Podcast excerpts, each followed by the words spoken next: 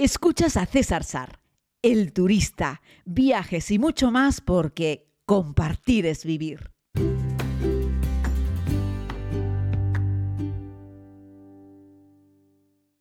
Saludos querida comunidad, bienvenidos a este podcast diario de viajes, que se dice pronto. Recuerdo hace ya bastante allí por el mes de octubre del año pasado, cuando pregunté en las redes sociales a la comunidad si queríais un podcast diario corto o un podcast semanal largo. Y ganó por goleada el podcast semanal largo. Creo que un 80% de las personas dijisteis, César, queríamos uno largo una vez a la semana en vez de uno corto cada día. Y yo hice lo que me dio la gana, claro, que fue hacer uno corto diario. La verdad es que en realidad estoy haciendo o comencé a hacer este podcast primero por el espíritu de compartirlo, por supuesto, pero después por obligarme a hacer algo como rutinario cada día, porque mi vida además es muy poco rutinaria. La mayoría de la gente se levanta por la mañana para ir a trabajar. Yo me levanto por la mañana la mayoría de las veces en un lugar diferente, o por lo menos cada semana en un lugar diferente, y no tengo la misma rutina. Ni siquiera voy a coger un vuelo todos los lunes, por decirlo de alguna manera. Así es que esto de hacer un podcast diario es todo un reto para mí, porque me obliga a cada día comprometerme a hacer este audio, este pequeño monólogo en el que les suelo contar fundamentalmente las cosas que hago cuando estoy viajando y cuando estoy en la isla o sencillamente soy en un lugar en el que ya no queda mucho más que contar con respecto a las experiencias que tengo, comparto pues otras experiencias viajeras o algún conocimiento o algún tip, ¿no? Y para mí la verdad es que es algo entretenido.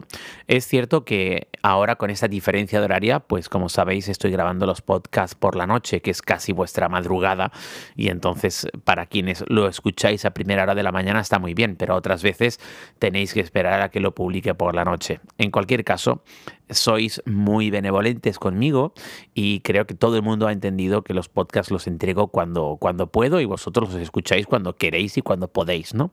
Pero estoy muy contento con cómo está funcionando este podcast. Bueno, hoy fundamentalmente en San Francisco les quiero contar que con los amigos hemos encontrado una ciudad despejada de nuevo, con sol, pero la temperatura ha subido 4 o 5 grados, hasta tal punto que me he quitado incluso el suéter y me he quedado solo con, con, la camiseta de manga corta en San Francisco en, unos inicios del mes de mayo, que se dice pronto, pero es así. mira que normalmente sopla la brisa de la, de la bahía y se mete el frío, pero hoy en términos generales el tiempo ha respetado. Hemos dado un pequeño paseo por la zona del presidio, por la parca del presidio, y hemos llegado hasta las oficinas de Lucasfilm. Y bueno, ha sido emocionante porque ahí estaba la fuente de Yoda. Yo no soy un friki de Star Wars, pero reconozco que cuando veo algo de Star Wars que me gusta, me vengo arriba. Y eso ha sido lo que ha ocurrido hoy cuando me encontré en una fuente justo en la entrada de las oficinas con una estatua de Yoda. ¿eh? el maestro Jedi. Y bueno, ha sido divertido, he hecho fotos, algún vídeo, alguna broma, lo he compartido en redes sociales. Eh, las oficinas eh, están a ras de calle y ahí están las puertas. cuando intentamos acceder, un empleado rápidamente dijo que ni hablar, que no estaba abierto al público, pero si asomas la cabeza, pegas la cabeza, mejor dicho, al cristal, ves la recepción de Lucasfilm, ¿no? De la oficina. Y claro, tiene, pues yo qué sé, una reproducción, o el original, no lo sé, de un RP, R2P2, tiene ahí a Darth Vader, tiene a otros personajes, cuadros, eh, una librería enorme, algunas figuras también en miniatura de Star Wars. Eh, la verdad es que está muy bien y muy bonito, unos cuantos sofás, ya te digo, una recepción con dos pantallas, un empleado detrás de ellas, de esas dos pantallas, y se respira un ambiente de tranquilidad. Eh, está, ya te digo, en la zona del presidio, muchos jardines rodean el entorno, el edificio, y bueno, varias fuentes hay también por allí. Y, bueno, ya les digo, es un lugar muy agradable. Estuve leyendo en Google que en el pasado se podía visitar en horario de oficina por lo menos el hall de las oficinas de Lucasfilm. No entrar más allá, pero sí el hall y hacer alguna foto pues ahí con el Darth Vader, por ejemplo. Ahora creo que por el tema del COVID no, admiten visitas ni siquiera al hall de Lucasfilm y te tienes que quedar fuera en la fuente de Yoda. Eh, pero bueno, ha sido divertido. Y nada, dimos un paseo por, por el presidio, llegamos al pequeño cementerio que hay allí, el cementerio militar, uno de los muchos cementerios militares que hay en Estados Unidos, posiblemente el más famoso sea el de Arlington, que se encuentra justo a las afueras de Washington, justo en un lateral del Pentágono. Ya sabéis, el Pentágono, donde el centro de inteligencia de los Estados Unidos, que también tiene un gran aparcamiento. Esto se mezcla muchas cosas, estoy yéndome por las ramas, pero el cementerio militar de Arlington es donde está enterrado también John Fitzgerald Kennedy y algún otro presidente, pero no recuerdo qué otro presidente. Es el cementerio militar creo que más grande del mundo, por lo menos el más importante de Estados Unidos. Son fácilmente reconocibles porque todas las lápidas son básicamente iguales muchas con nombre, otras sin nombre. Y como los Estados Unidos han estado metidos en prácticamente todas las guerras de los últimos 100 años, pues tienen muchas personas que han perdido la vida en esas guerras y los tienen enterrados en esos cementerios militares, ¿no? Yo no quiero polemizar sobre el particular, ¿no? Yo sé que cuando se habla de Estados Unidos y de las guerras y del ejército yanqui, pues habrá mucha gente que se le pone los pelos de punta, yo lo puedo entender. Eh, pero bueno, también participaron en la Primera y en la Segunda Guerra Mundial para echarnos una mano a los europeos. Yo creo que solo por eso merece por lo menos un mínimo de atención, aunque también se han metido en otro montón de fregados que no tenían que haberse metido. Pero bueno, no me voy a meter yo en este barrizal que he dicho que no lo iba a hacer y ya me estoy metiendo un poquito, pero merece la pena visitarlo, por lo menos te sirve un poco para entender cómo ven ellos el mundo y entender un poco cómo es la cultura estadounidense y por qué son tan patrióticos, eh, compartas o no compartas el motivo. Es igual que, yo qué sé, ir a la Plaza de la Revolución en La Habana, en Cuba, ¿no? y encontrar allí a los tres grandes padres de la nueva patria cubana, ¿no? Eh, pues habrá gente que le repudie y otros que le parezca algo interesante. En cualquier caso hay que hacerlo para conocer un poco la historia reciente, bueno, de los últimos 60 años de Cuba, ¿no? Y el porqué de las cosas. Así es que bueno, ahí les lanzo ese guante.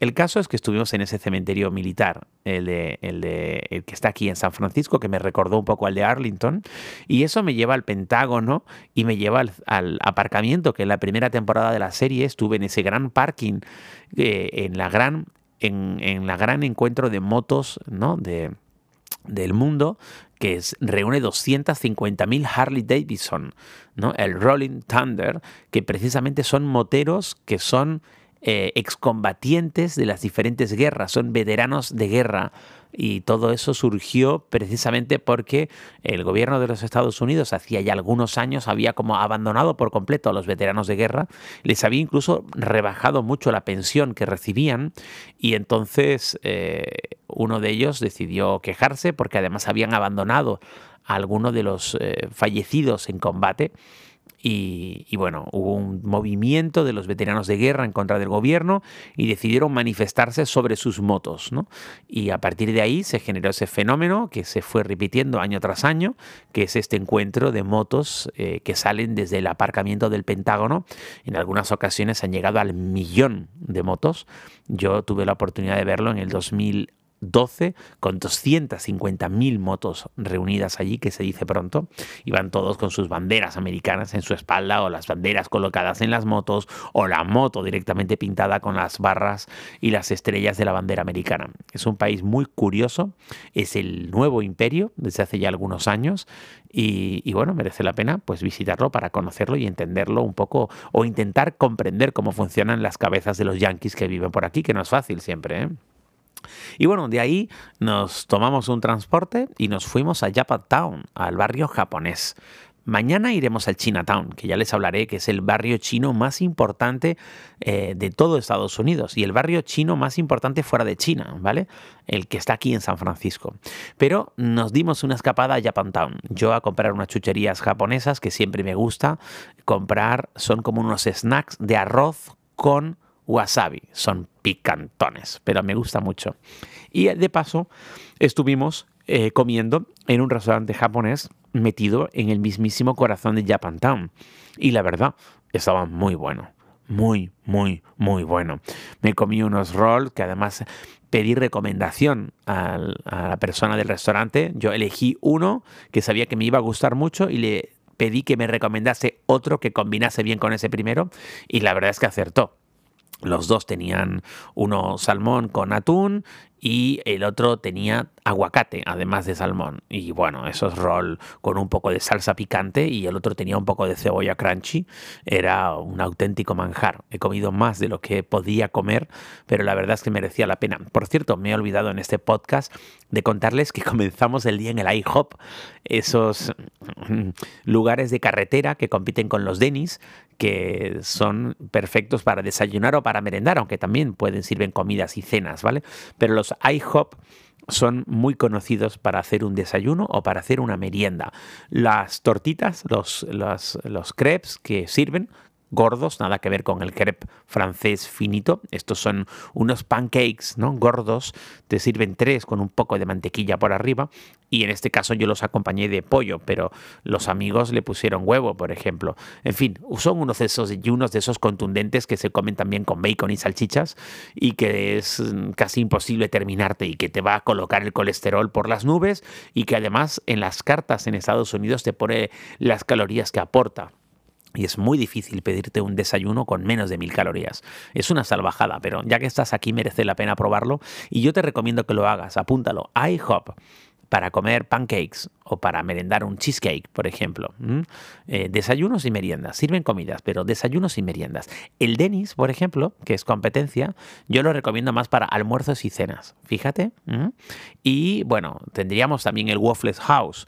En realidad, todo esto son establecimientos que los encuentras en las carreteras, a los ambos lados de las interestatales en Estados Unidos, pero lo encuentras también en, algunas ocasiones en el interior de la ciudad, pero no muchos. Es decir, no hay un montón como los McDonald's o los Starbucks.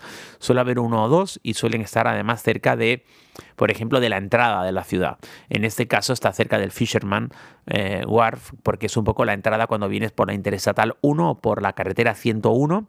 Es como el primer parking grande cuando quieres visitar, por ejemplo, el Pier 39, pues ahí está la IHOP, localizado en ese punto como, como punto de entrada de la ciudad. Encontrarías muchos más IHOPs en cualquier carretera que una dos ciudades o dos pueblos, ¿vale? Así es que si haces una ruta por carretera en Estados Unidos, no te lo pierdas. IHOP y no te pierdas también el Denis. Eh, así es que bueno, al Denis iremos el domingo, por cierto. ya lo tenemos ahí todo como planificado y pensado para no dejarnos y no saltarnos ninguna de las cadenas de comida basura o comida chatarra, como lo dice la gente en América Latina, eh, porque es lo que toca cuando estás aquí. Yo cuando me muevo por España de verdad que intento comer más sano o por lo menos comer más rico, pero yo creo que merece la pena cuando estás en esta tierra. Así es que nada, esa ha sido la historia, un poco desordenada, pero IHOP al medio para la mañana, comida japonesa al mediodía, el presidio entre un punto y otro, Town, paseíto por la tarde. Un abrazo muy grande, cuídense mucho, espero que estén muy bien y nada, hasta mañana, que seguiré aquí, en San Francisco, Estados Unidos de América.